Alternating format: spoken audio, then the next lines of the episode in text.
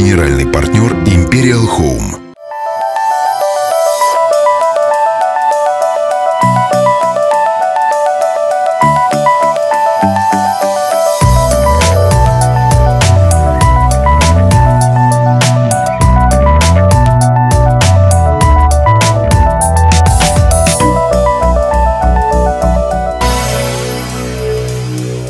Добрый вечер, дорогие друзья.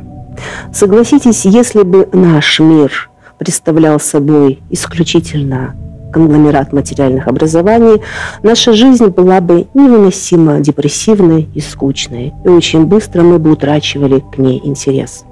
Но, к счастью, материальный мир – это только декорация. К счастью, материальный мир – это одно из проявлений духовной констанции нашего мироздания в ту или иную реальность. И огромное счастье, огромная благодать, что в этом мире периодически к нам не сходят определенные лидеры, а конкретнее лидеры тех или иных духовных направлений. И, конечно же, непосредственное общение с этими лидерами – это огромная честь для всех нас – потому что такие люди являются сами символами пути, по которым они следуют, и такие люди являются источниками тончайшей высоковибрационной энергии, которой они наделяют очень притом щедро всех окружающих. И даже завзятые материалисты неожиданно для себя оказываются заинтересованными в познании вопросах духовного бытия, души человека – предназначение человеческой жизни, сущности Творца. На все эти глобальные вопросы, а также на многие другие мы сегодня с Максимом имеем честь побеседовать, обсудить, получить новые знания из рук, конечно же, одного из величайших духовных лидеров современности, философа, художника, теолога Хакимова Александра Геннадьевича. Добрый вечер, Александр Геннадьевич. Добрый вечер. Очень долго мы ждали с Максом. Ну, Макс впервые, лично я ждала два года, да, уже, по-моему, прошло с нашей предыдущей встречи, повторной беседы. Очень много я прослушала лекций с тех пор ваших.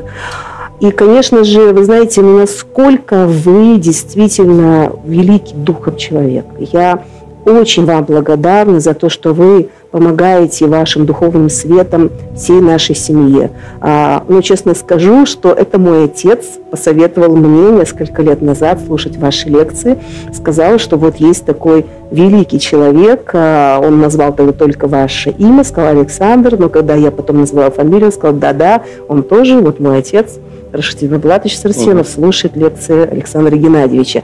И вы знаете, я вижу, насколько, насколько велика ваша духовная сила, Александр Геннадьевич. Знаете, как люди меняются комфортно в своем направлении, вот как-то как в ракурсе своей индивидуальности, просто слушая ваши лекции через интернет.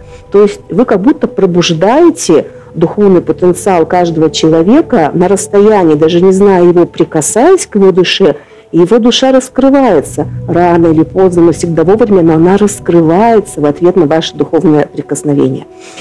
Я, вы знаете, хочу, наверное, задать такой вопрос, который меня мучает, наверное, в течение нескольких последних месяцев. Он возник неожиданно, не знаю, откуда он пришел.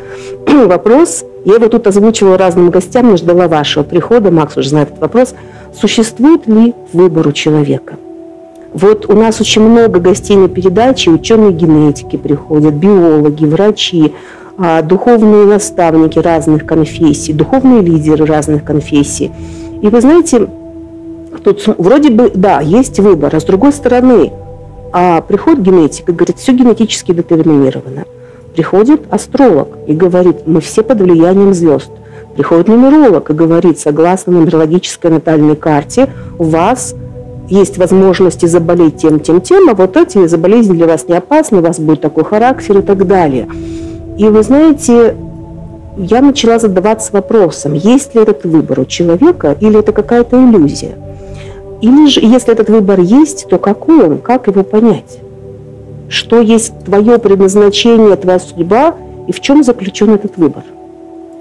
Изначально дух свободен полностью. Означает, что абсолютная свобода выбора есть. Изначально. Но по мере злоупотребления этой, этим выбором я могу уменьшать свою свободу. Например, я могу попасть под влияние какого-то закона, который меня наказывает. Например, тюремное заключение. И там тоже есть выбор, как общаться и как вести себя. У каждого есть выбор, но уже в более замкнутом пространстве, ограниченном пространстве. С этой точки зрения, с этой точки зрения выбора в материальном мире нет, все материально. Что не выбираешь, все материально. И плохое, и хорошее, все материально, все нас связывает с материей так или иначе. Но внутри материальной природы у нас есть выбор. Собственно, выбор идет всегда впереди. Вот заметьте, если даже я порабощен законами, обстоятельствами какими-то, мне вот нет возможности да, э, исполнить какие-то желания. В желаниях я свободен. В обстоятельствах не свободен, не всегда. Да, вот мне вынужден делать то-то, то-то, то-то, то-то. Вот так вот жизнь распоряжается мной. Семья мной распоряжается, возраст распоряжается, здоровье распоряжается, погода распоряжается. Вот столько факторов, которые меня контролируют. Но в желаниях я свободен. Вот это желание нужно выпустить вперед человеку. Это мистический процесс. Для того, чтобы выпустить вперед, нужно понять, что же для меня важно в жизни на самом деле. Самое важное. Самое важное. Вот нужно разобраться в этих ценностях. И тогда вот эта наша свобода выбора снова нас освободит от этого как бы рабства. Вот, вот элементы рабства какие-то же есть, да, вынужденные, да, принуждение природы, законов. А человек хочет освободиться от них. При помощи свободы выбора это возможно. Плюс знания. Нужно сначала выбрать знание, познание мира, познание себя. Это путь уже к полной свободе, изначальной свободе. А так всегда сочетается и свобода выбора, и предопределение. Например, наша передача, если записываться будет ну, в течение полутора часов, мы знаем, предопределено. Все, уже включены камеры, все собрались. Нельзя это изменить. Не можем, не имеем права. Совесть не позволяет, так? Долг также есть. Но мы сами выйдем из этой комнаты по собственному выбору хотя ситуация как бы заставляет нас, но мы как бы это все сами делаем. Вот это сочетание свободы выбора и судьбы. Как тот пример с человеком, который пошел на рынок, помните, и увидел свою смерть за прилавком. А смерть улыбнулась и посмотрела на него, испугался несчастный, в панике побежал к жене, говорит, я уезжаю немедленно отсюда из Алматы Бишкек. Ни секунды не остаюсь, ну, напуган смертью. И сейчас жена пошла разбираться, ну, в чем причина его страха. Там, о, смерть, за прилавком стоит смерть. И не улыбается, и не смотрит на женщину. Да ты напугала моего мужа, спросила жена. Нет, простите, я не хотела никого пугать, я просто удивилась, что он здесь делает в Алмате, если завтра его жду в Бишкеке у брата. Шикарно. То есть сам человек, видите, это судьбу свою выбирает. Как? Вкусы. Вкусы определяет. На, зверь идет на водопой. Или любит эту пищу. Там охотник его ждет. Меняем вкусы, охотник не найдет нас. Поэтому говорится, развивайте вкус, развивайте культуру, развивайте духовность, выходите из этой вот условности, где вас ждут опасности на каждом шагу, непредсказуемые вещи, то болезни, то несчастный случай, то аварии, то еще что-то, то а, в личной жизни. Понятно, что это все как бы законы кармы вот это нас обуславливают. А нужно выйти оттуда. Вот как? Желание плюс знание и весь, высь. Мысли, чувства, все вверх нужно. К Богу устремить. К божественности. Вот это наша истинная свобода. Александр Геннадьевич, а вот э, свобода, вот вы здесь упомянули о смерти. Почему же, если человек уже приобретает какие-то знания, а, ну вот я разговаривала с разными лидерами именно конфессии, они приходили, да, Макс, угу. на передачу, не будем сейчас называть, и когда мы спрашивали, как вот ваше личное отношение к смерти, вы боитесь или нет, ну, чаще всего люди так говорили расплывчато, все боятся смерти. То есть фактически это было признание, да. И вот почему, если у человека есть знание глубокое, человек посвятил всю жизнь, ну, там мы простые смертные, что мы там гораздо ниже уровнем находимся, э, какому-то пути и утверждению этого знания, почему все-таки, я уверена, что эти люди хотят избавиться, то есть мы все хотим, я хочу избавиться от страха смерти. Вот мой выбор, я хочу, но как? Почему этого не происходит? Когда вы видите передачу, вы забываете о смерти. Угу. Есть такие моменты, когда мы забываем о смерти. Да. Мать, которая видит, что ребенок лежит под трамваем, она забывает об опасности, она бросается угу. туда. Что это за сила? Называется дхарман, на самом или долг. Вот я чувствую этот долг, я забываю об опасности. Воин, да, на поле битвы – сражается в исполнении долга, забывает об опасности. один моряк пошел в плавание впервые. И впервые попал в шторм настоящий. То есть не подозревал, что это за стихия такая, когда вот столкнулся, это испытал ужас, страх, парализовал его. И это все болтанка, его там тошнит, выворачивает, плюс вот этот вот ужас панический. Пристегнулся как-то, он перевязался к какой-то мачте и просто молился, не знал, что делать. В страхе сумасшедший. И потом это продолжается, продолжается уже час, уже полтора, и в конце концов он начинает замечать. Команда бегает и работает. При этих обстоятельствах ужасных все спокойно выполняют свои обязанности. И когда он уже это заметил, осмысленный взгляд у него появился, его кто-то из матросов пнул ногой буквально. Говорит, что развлекся, помогай. Он стал помогать и забыл обо всем. То есть долг. Вот, в исполнении долга. Это главная, как бы, главная установка для цивилизации, бесстрашие установить в мире людей. При исполнении долга человек не боится ничего. А в другом смысле, случае всегда есть страх смерти. Обязательно. Смерть. А зачем он нужен? Для того, чтобы здесь человек реализовал свою миссию, отработал свою карму, да? Чтобы мы не сбежали отсюда? Ну, как биологи говорят, это самосохранение. Есть какой-то позитивный в этот момент, момент да, что мы сохраним свою жизнь, хотим сохранить свою жизнь. В Ведах написано, что человек не должен смиряться со смертью ни при каких обстоятельствах. Не бояться, не, не смиряться, не соглашаться с ней. То есть сражаться за жизнь. Да, сражаться за жизнь. И если это невозможно, скажем, физически, все равно он умирает. В любом случае, рано или поздно умирает. Он должен победить духовно смерть. В любом случае не соглашаться. Как? Я душа, я не тело. Тело умирает, душа не умирает. Вы побеждаете смерть. Но если я себя связываю с телом всегда, сознание телесное, мужчина, женщина, национальность, возраст, вот эти все а, окружающие атрибуты материальные, да, связанные с телом именно, я же боюсь потерять все это. Угу. Когда-то, я помню, летел в самолете, и вдруг э, болтанка началась. Я чувствую страх. Раньше летал, вот страх, и стал анализировать, а что, почему, почему причина страха. Я раньше мог терпеть это все. Как-то отстраняться, я же йогой занимаюсь. А тут вот страх. Я в самолете анализировал, я нашел причину. Мне тогда, в те годы, подарили впервые компьютер, ноутбук. И я стал писать книги. Для меня был очень дорог этот ноутбук. Вот у меня этот ноутбук, привязанность, вызывал потерю страха. Представьте. Основа страха. Но как мы говорим, если вы хотите жизнь спасти своему ребенку, вы забываете обо всем. Вы прямо в огонь и в воду, не так ли? Ну, да. Никакого страха. Вот видите, вот эта жизнь в самоотдаче рекомендуется. Вот это в преданности. Вот эти религии говорят тоже, стань преданным Богу, стань в служении, в долге живи, вот в таком духе. Станешь бесстрашным. То есть цивилизация означает путь к бесстрашию.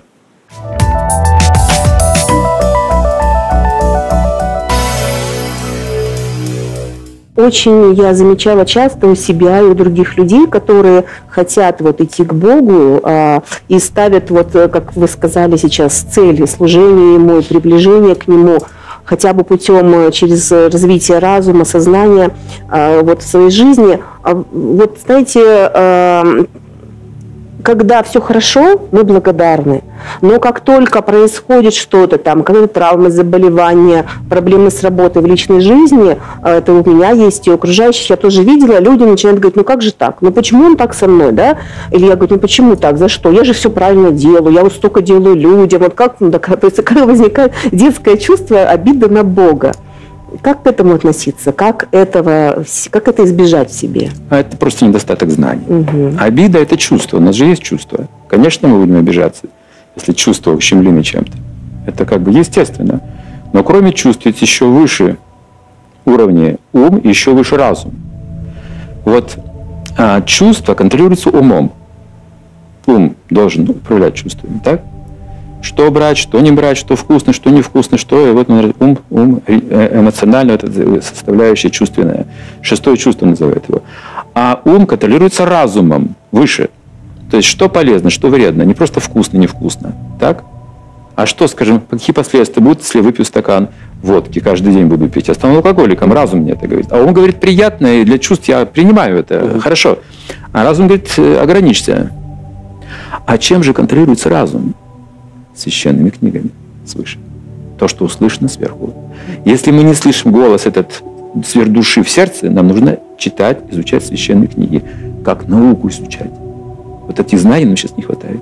Мы читаем священные книги, но не понимаем. Вот знаний не хватает понять, разобраться в этом. А это наука, на самом деле. Это духовная наука. Просто другая область науки, неизведанная еще, утрачена эта область науки. То есть душа – это научный факт. Это не чья-то вера, не чье-то предположение. Это научный факт для многих-многих людей, которые уже этот факт видели глазами, чувствовали всеми фибрами. Уже это доказано. Просто кто-то говорит, ну это вам кажется.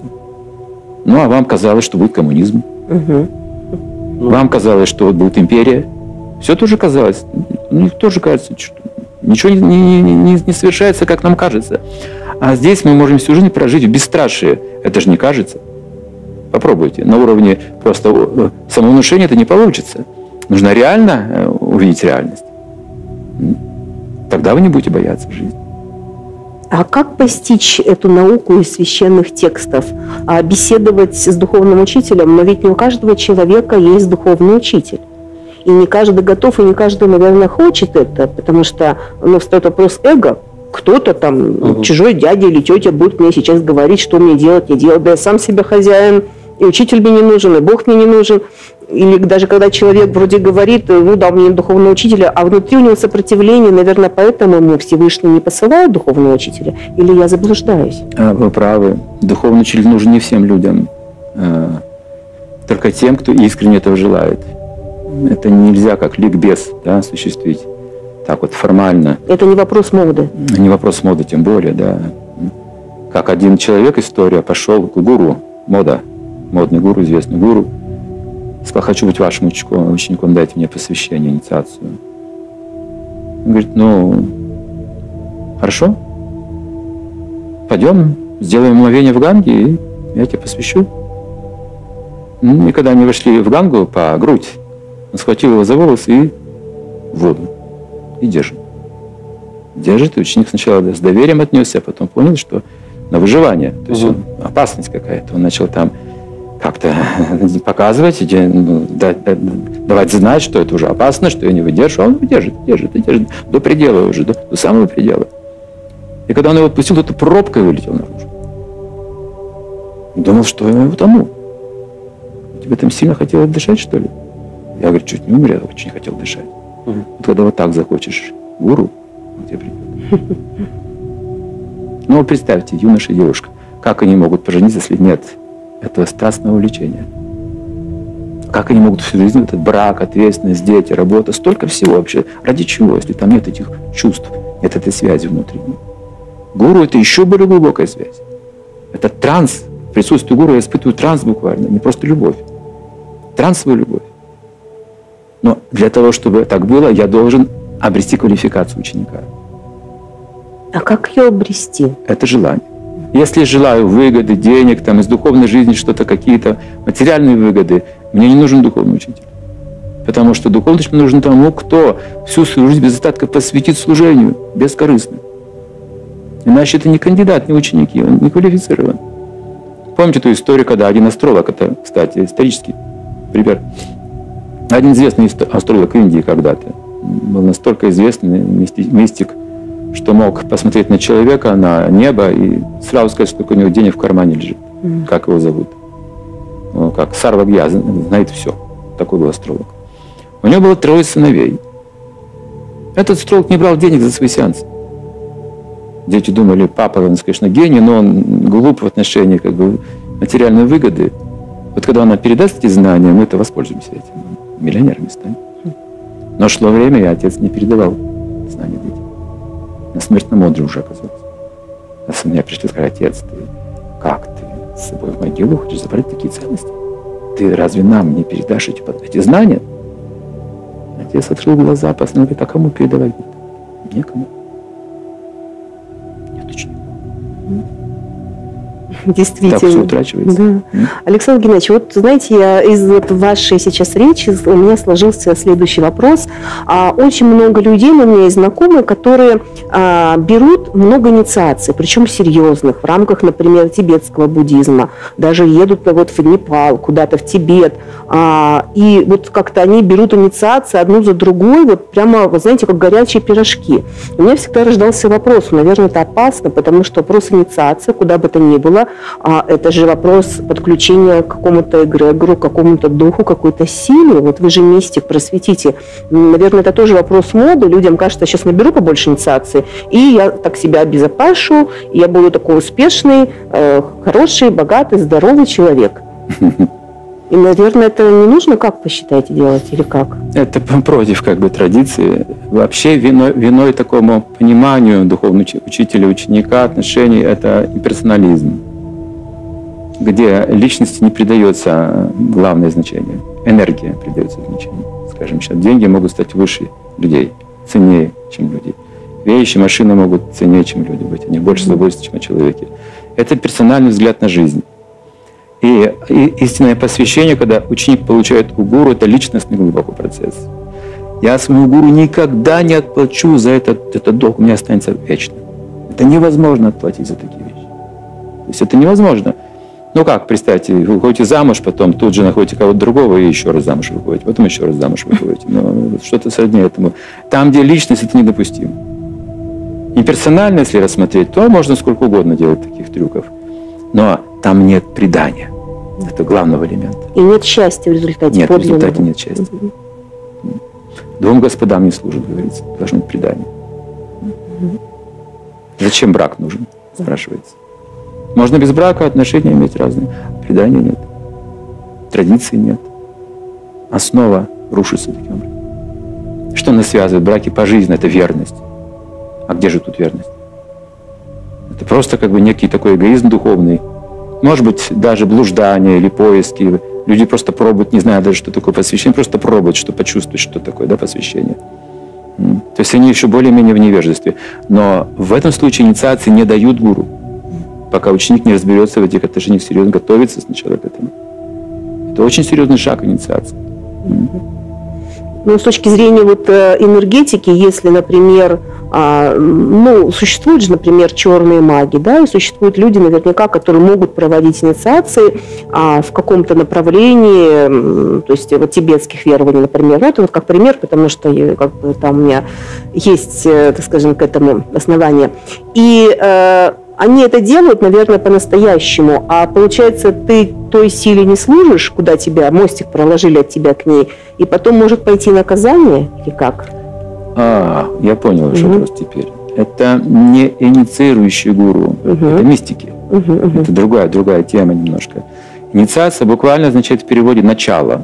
Что угодно может быть. Я пошел в школу, начало. Какой-то учитель инициировал мое знание в русском языке, начал что-то, да? И он оставил впечатление на всю жизнь. Вы учитель русского языка по жизни для меня. Тоже инициация в каком-то смысле. Но мы говорим о духовном учителе. Угу. Не просто о мистиках или людей, а ученых очень, да? а именно духовный учитель, кто имеет связь с Богом. Ему уже не, не нужны какие-то другие науки. Он может их и не знать, эти другие науки. Он может не знать высшую математику, он может знать там физику или как там какие-то материальные науки, но он знает свои отношения с Богом. Вот это духовный учитель.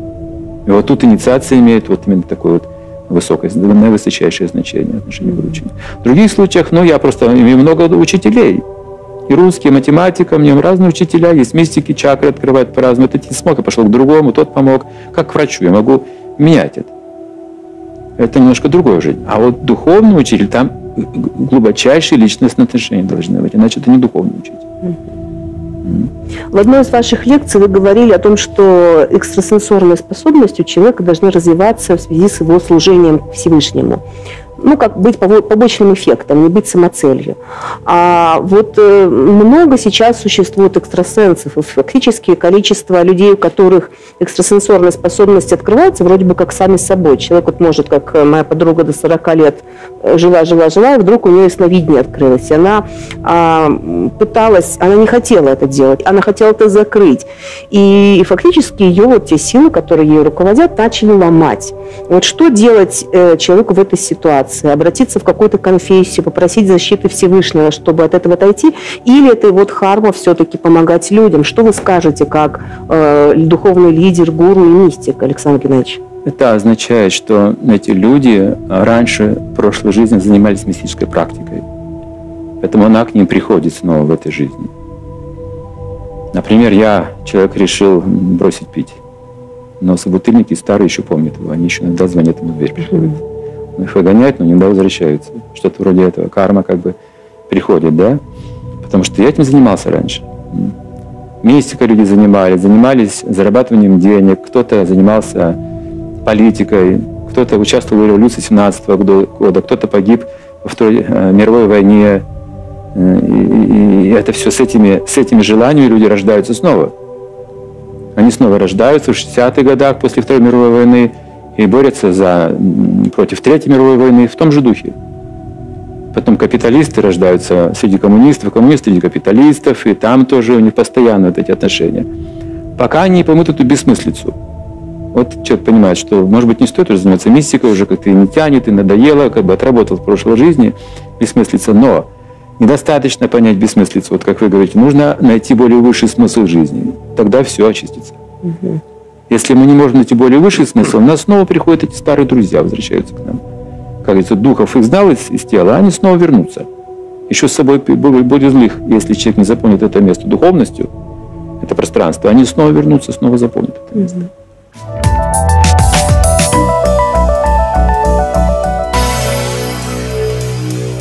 На какой-то период жизни меня, знаете, поражало такое наблюдение – а, мне когда-то, э, до знакомства вот с вами, с физической культурой, а, я считала, что где-то синемизировала вот экстрасенсорные способности и осознанием человеком того, что есть высшая сила, есть Бог, есть Создатель.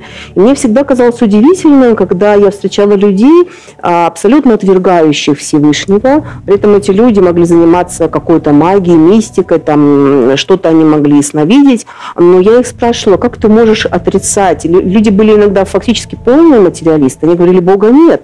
Я говорю, ну, ну а как же твои способности, это же выходит за материальное понимание мира. И человек знаете, как-то несколько так э, впадал в ступор и не знал, что ответить. А как вот эти вещи сочетаются людей? Э, мистические способности, они могут быть в трех, в трех измерениях, из трех источников прийти. Mm-hmm. Из гуны невежества ситха приходит через самоистязание, какие-то аскезы такие суровые, либо через а, связь с духами. Ситхи они им дают, как шаманы, допустим. Они там пьют какое-то немножко наркотическое вещество, потом эти ритмы и э, определенные мантры, они вызывают духов. Дух входит прямо в тело этого шамана. Он начинает ломать его, катать вот так по полу, пена изо рта идет, все видят экзальтацию, что тут настоящее, все по-настоящему. И отвечает на вопрос, который ему задали, все ясно, он говорит точно. Из той среды он видит этот дух, мистик. Это изгоны невежества, как бы вот э, способности ситхи. Также не могут порчу насылать или даже что-то исцелять, как белая магия, но это все область вот этой вот низшей гуны. А гуна страсти выше, ситха, а из гуны страсти через а, познание законов природы. Например, я могу эту ситху при помощи техники восполнить. Летать не умею, самолет сделал. По воде не могу, катер сделал на воздушной подушке.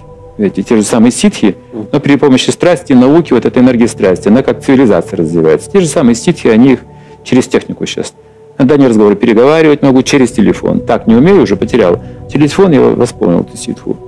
А кто-то через духов узнает, что там происходит. И в гуне благости, когда мы получаем информацию от стихий природы, сил, повелевающих стихиями природы, это благостные силы, которые сотрудничают вместе, как тепло, свет, излучение солнца, воздушное пространство, водные стихии – дожди, вот этот оборот природы, это все управляемый процесс. Когда человек проникает в эти сферы управления, он в гуне благости тоже эти ситхи приобретает, он может влиять на эти стихии тоже, с ними сотрудничать, взаимодействовать, исцелять и прочее, но уже в гуне благости, просветляя людей и себя. И высшая ситха – это любовь к Богу. Над всеми этими, если говорить, это высшее совершенство жизни. Что если человек любит Бога, он знает языки всех живых существ. Но чтобы полюбить Бога, вот в ваших лекциях упоминаете часто о происхождении зависти, что на самом деле любая зависть наша человеческая друг к другу, она в своем истоке имеет зависть к Богу. И внезапно я осознала на своем примере, что абсолютно вы правы, как всегда. И у меня возник следующий вопрос. Ну как же преодолеть эту зависть возможно ли в человеческом теле, преодолеть эту зависть к Богу полностью и достичь максимальной любви к Богу? Или все-таки это всегда будет идти в какой-то связке, что-то больше, что-то меньше? э, зависть – это не самая большая сила. Есть выше силы. Зависть, чем она сильна и опасна, что зависть вмещает в себя все остальные пороки. Вот есть вожделение, есть гнев, есть жадность. А зависть означает вот это все вместе взято еще. То есть включает все это, это зависть. Она очень поэтому большую силу обладает. И она включает и порождает, да? Да, она поддерживает эти вещи, подпитывает зависть. И подпитывается, ну, взаимодействует с ними. С вожделением, с гневом, с жадностью. И зависть как бы венчает это все, управляет всем этим. А, зависть – это э, эгоистическая, эгоцентрическая любовь к самому себе. Любой ценой желать себе э, счастья, любой ценой, ценой других людей, неважно, там по головам пройти, ценой эксплуатации, любой ценой. Это вот зависть. Поэтому, когда я вижу, что кто-то меня в чем-то превосходит, зависти плохо моей. Где-то внутри я чувствую разочарование. Когда же вижу, что у людей хуже ситуация, чем у меня, мне легче. Я чувствую, это, это зависть так работает. Но есть сила выше зависти. Это вот любовь к Богу, собственно говоря. Э, зависть – это трансформированная любовь к Богу, как бы перевернутая, Даже так. отраженная в материальном мире, искаженная mm-hmm. сильно. Это та же энергия в чистом виде, она это любовь к Богу. В материальном мире они и трансформируются, как вот молоко, если соприкоснется с кислотой, прокисает. Угу. Вроде молоко, но другое качество уже.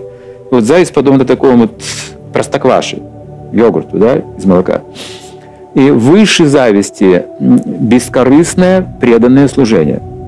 Когда мы это практикуем, как практику делать, бескорыстное преданное служение, даже с завистью сначала, она очищается. Мы начинаем чувствовать, что она покидает нас. Это лекарство. А она может покинуть нас полностью? Может, может, полностью. Или э, у нас какая-то иллюзия формируется, человек сам себя убеждает, рационализирует где-то или вытесняет ее. Вот я уже все освободился от зависти.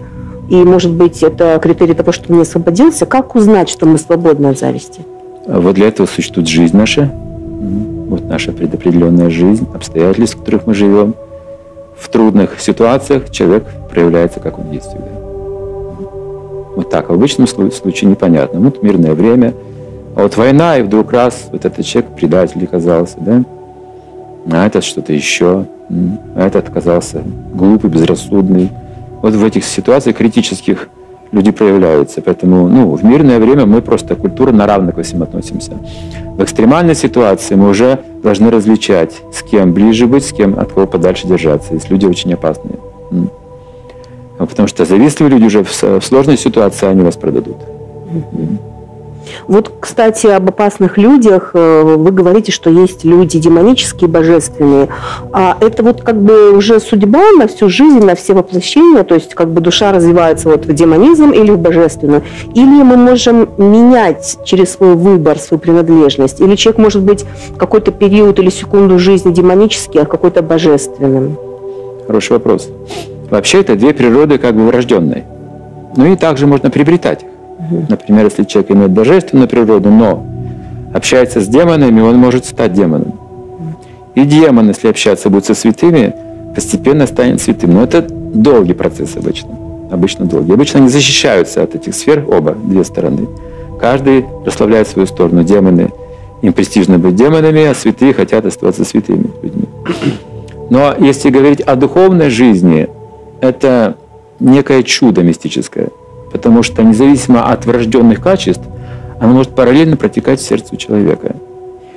В Бхагавата Пуране описываются великие демоны, как великие преданные Богу одновременно, в одной личности, одновременно. А как так может быть? То есть они знают свою дхарму, свое предназначение? Они и... не могут действовать по-другому, поскольку угу. природа демоническая. Но при этом они это делают как свой долг, потому что они тоже в плане Всевышнего. Угу сознают, что они в плане Всевышнего. И они сейчас доставляют беспокойство, скажем, там, а, полубогам каким-то, божественным существам, для того, чтобы проверить их веру, например. Они создают еще за этим план Господа, потому что для Господа все равны, и демоны, и не демоны а, одинаково. Одна колючка впивается в ногу беспокойно, берет другую колючку вытаскивает. Это все. Для него это одинаково. Поэтому вот эта духовная жизнь, она, э, это чудесное явление, а мистическое глубоко в сердце. Трудно понять иногда, кто предан, кто демон в сердце. Как Христос говорил. Говорит, что некоторые, один сын сказал отцу, да, да, отец, я сделаю, как ты говоришь. Ушел и не сделал. вроде бы божественная природа, видите, но не исполнил волю отца. А другой сказал, нет, отец, не буду это делать. Отказался. Пошел, успокоился и подумал, сделал. Так кто, говорит, волю отца исполнил? Демон или послушный? Видите, по-разному бывает. А как определить свою природу? Ее нужно определять? И как ее искренне определить? Может быть, а, человек действительно там помогает много э, другим людям, но делает это просто для того, чтобы покрасоваться перед другими людьми. Или, например, а его в детстве мама с папой не очень любили, кто-то из родителей, или предпочитали другого сиблинга, и человек таким образом подсознательно хочет через взрослую жизнь какие-то достижения, ну, быть хорошим мальчиком, хорошей девочкой и получить э, вот, любовь и одобрение родителей, если даже тот уже в иной мир ушел. Как для себя правильно определить? Есть какой-то критерий? Кто ты? В нашу эпоху э, природа смешанного человека. Mm. Две одновременно пребывают. Мы все как бы святые, и одновременно в каждом сердце живет демон. Мы можем и злиться, и зло какое-то творить, и, но хотим жить в мире и добре и так далее. То есть мы класс людей, которые верят в Бога и одновременно в этом сомневаются. Вот это смешанная природа. А что с ней делать, Александр Геннадьевич? Надо что-то делать или так и жить? А вот есть такой пример. Две собаки в сердце грызутся насмерть. Одна белая, другая черная. Понятно, да? И вот какая победит собака? Это ту, которую вы кормите. Вот на что мы должны обратить внимание. Что я слушаю, о чем я думаю, к чему стремлюсь. Вот это нужно поддерживать себе хорошие тенденции. Друг друге тоже вот эту культуру создать. Что мы поддерживали наши божественные качества, а не демонические. Если их не кормить, они ослабевают. Они не нужны становятся. Они нужны, когда есть конкуренция, вот этот азарт выигрыша, вот эта вот ложь нужна, сила побеждать, эксплуатировать, вот эти, когда есть желание, тогда она сильна, она развивается в этих условиях. В условиях нашей конкуренции благоприятная почва может быть для многих демонических качеств развивать. Раньше были друзьями, а вот получили деньги, положение, и все, видите, все меняется. Так живут демоны. Не хранят эти ценности человеческие а используют их для собственного обогащения. Но если мы создадим культуру другого общения, эти демонические качества, они будут не нужны нам просто.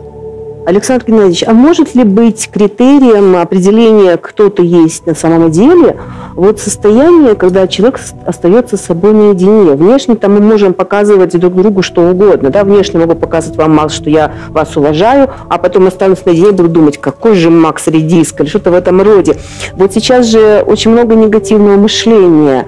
А, может быть, э, те люди, которых, когда они остаются наедине, они начинают о всех плохо думать, как-то страдать, чувствовать жалость к себе. Может быть, это проявление демонической природы или я ошибаюсь? А, демоническая природа – это э, выбор. Угу. А в данном случае вопрос идет о невежестве. Я просто не знаю. Я вот знаю то, что вижу, остальное не знаю. Я, может быть, прав. Если я вижу в человеке какие-то качества не очень приятные, но это же правда. Угу. Мне не нравится этот человек. И все остальные тоже это могут чувствовать на платформе чувства ума. Это очевидно, да, что не нравятся и вкусы такие разные. Но если я еще вижу душу при этом, все сбалансируется. Душа покрыта этим временно, этим телом, этими обстоятельствами. То есть добавить духовное знание, тогда сбалансируется. Видеть, что человек, ну, нечистый, но там же душа такая же.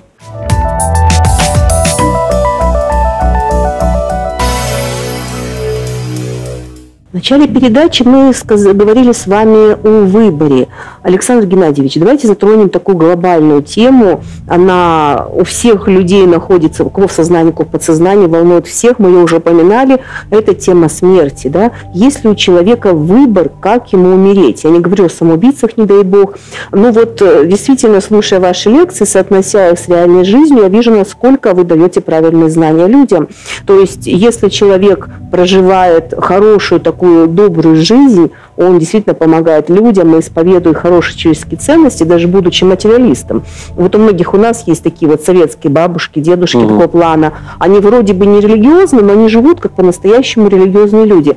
И такие люди очень легко уходят. То есть буквально уснул, не проснулся, раз, сердце остановилось. Угу. И причем, ну, зачастую даже человека у него физиологических отправлений после вот выхода души из тела не происходит. Удивительно такие вещи.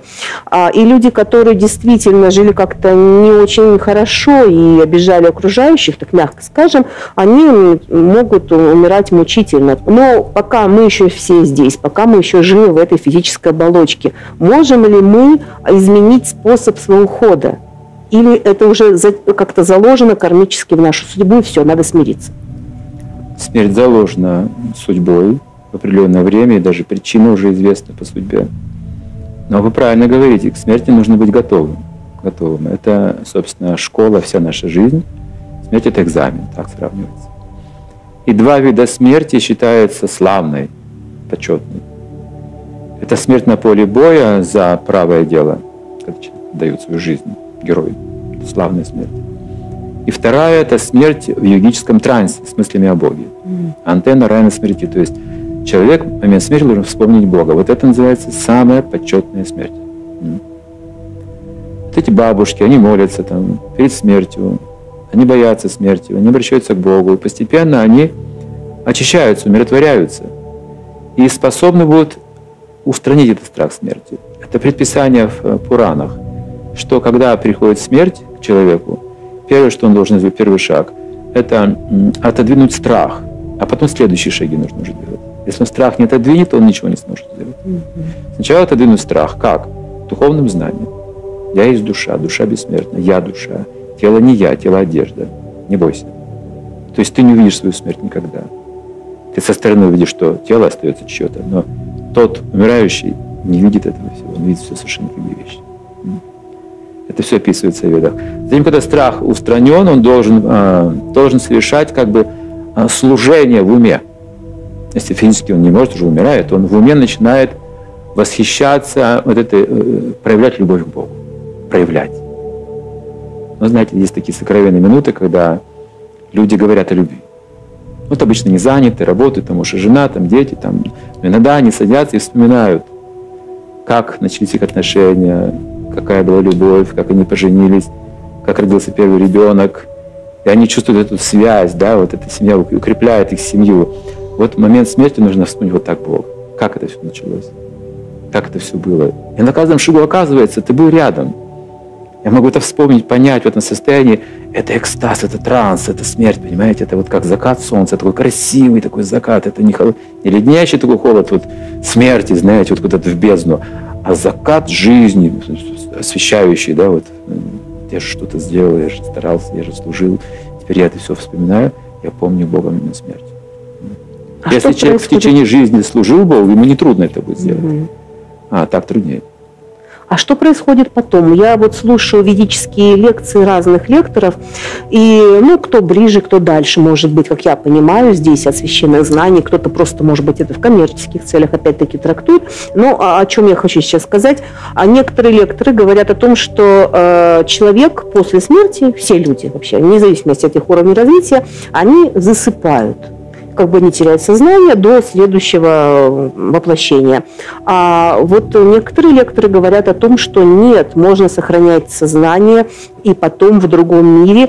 И вот смотрите, Александр Геннадьевич, э, ко мне на передачу приходят медиумы редкие, они бывают редкие, а, но вот даже моя подруга да, делала сеанс, да, Максом с, с знакомым, а Макс спросил, как он ушел. Не говоря, э, кроме имени вообще да, ничего. и она вступила с разрешения души этого человека с ним в контакт, и она вошла в то, как он это переживал, и она заявила в ужасе, просто слезами на глазах, говорит, все вокруг вертится вот так, все вокруг, высота, я падаю вниз, а человек действительно вышел в окно и разбился.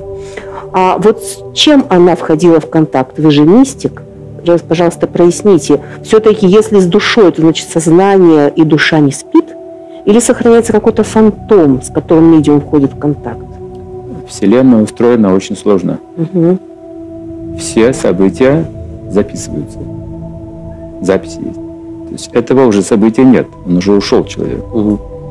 Я могу в запись заглянуть, контактеры называется, настроиться на ту личность, на тот момент вот, и открыть ту запись, посмотреть. Угу. Файл такой Файл, своеобразный.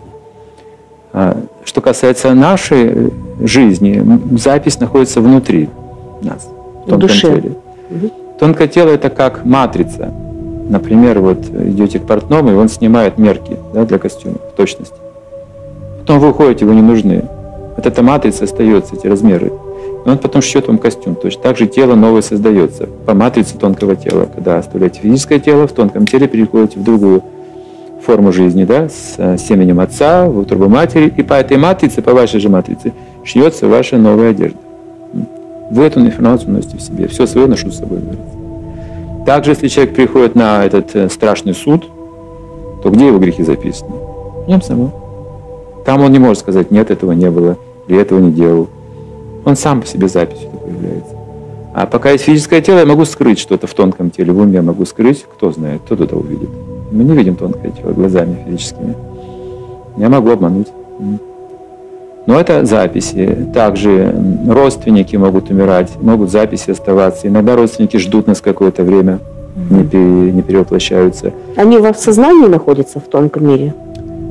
Ну, в ожидании. Угу. Там другое сознание, потому что уже это называется не человек.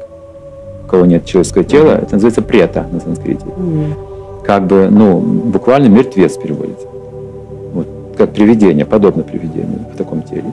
И там именно ожидание, там жизни нет как таковой э, полноценной, а именно ожидание. Это не очень такое приятное существование при этом. И можно с ними тогда входить в контакт. И что такое ангелы-хранители? Являются ли души ушедших родственников этими существами? Вселенная вся буквально населена этими существами, проводниками разного рода. Ангелы-хранители есть, есть какие-то силы проклятия темные. Мы все привлекаем разные силы. Если это ангел-хранитель, то да, мне как-то будет вести в жизни. Вот я заслужил просто этого ангела-хранителя своими прошлыми благочестивыми действиями прошлой жизни. И вот у меня в этой жизни есть ангел-хранитель. Он может уйти, потому что я могу делать другие поступки. Mm. И черный ангел придет тогда, и будет на каждом шагу камни преткновения. Ну, даже так. Да, но, например, а, все, все абсолютно несчастья, которые происходят в мире с людьми, под влиянием предков происходят. Непосредственно. Мы говорим, карма, законы Бога, это все высоко. А вот непосредственно это не Бог делает злые вещи, а преты исполняют. То есть он а, в благости находится, в высшей благости. Это высшее живое существо. Он никогда не опускается до каких-то низменных поступков все злодеяния, которые здесь люди делают друг с другом под влиянием предков. Почему? Пока люди соприкасаются с нечистотой, они, они подвержены влиянию предков. С ними как раз несчастье больше происходит. Ну, даже как интересно. Александр Геннадьевич, не могу вас не спросить, кого, как не вас, спросить. А, может быть, э, немножко у нас беседа с вами получается такая мистическая, но это очень мне было самое интересно.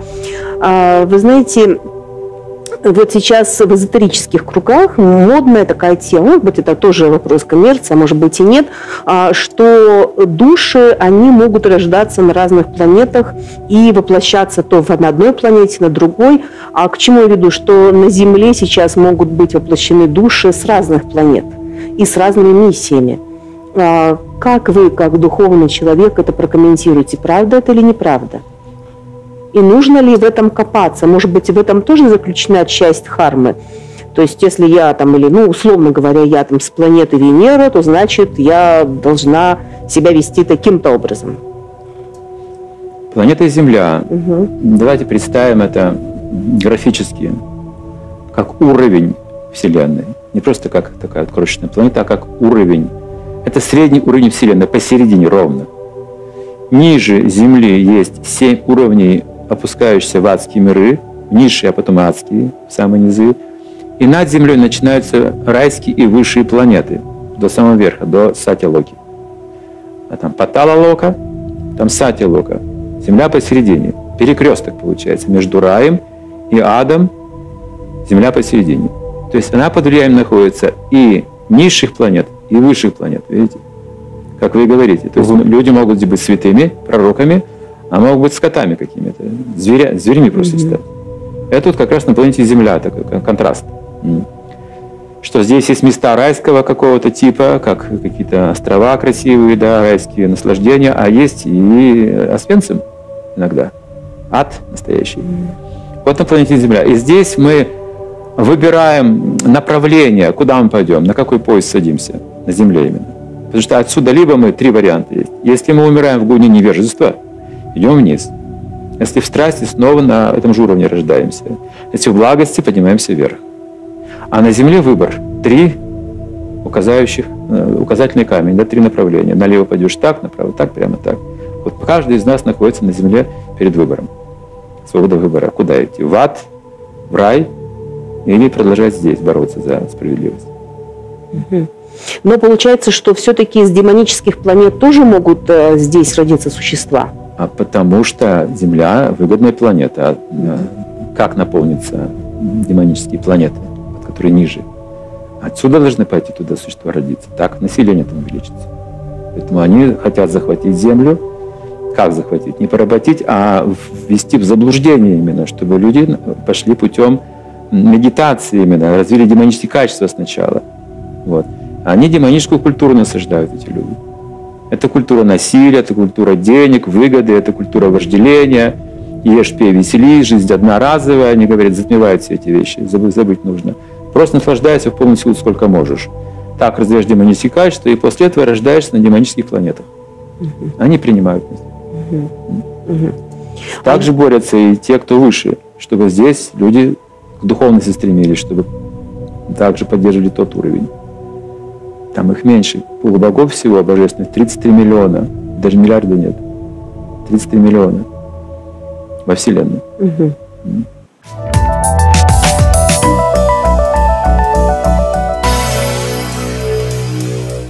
Александр Геннадьевич, давайте в завершении нашей программы мы э, опять спустимся с вами из такого запредельного мистического горизонта нашей беседы э, на земной план, который к нам крайне необходим для того, чтобы все-таки правильно жить и уйти потом в какие-то высшие миры.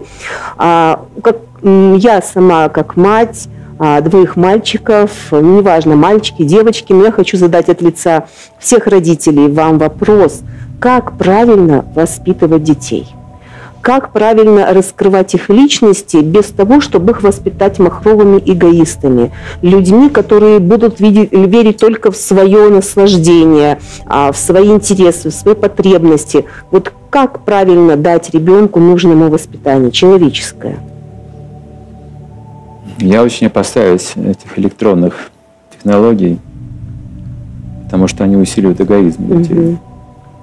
Они там как господа, как боги. Угу. А нужно их приучать к трудиться. Творчество, а, рукоделие какие-то у девочек.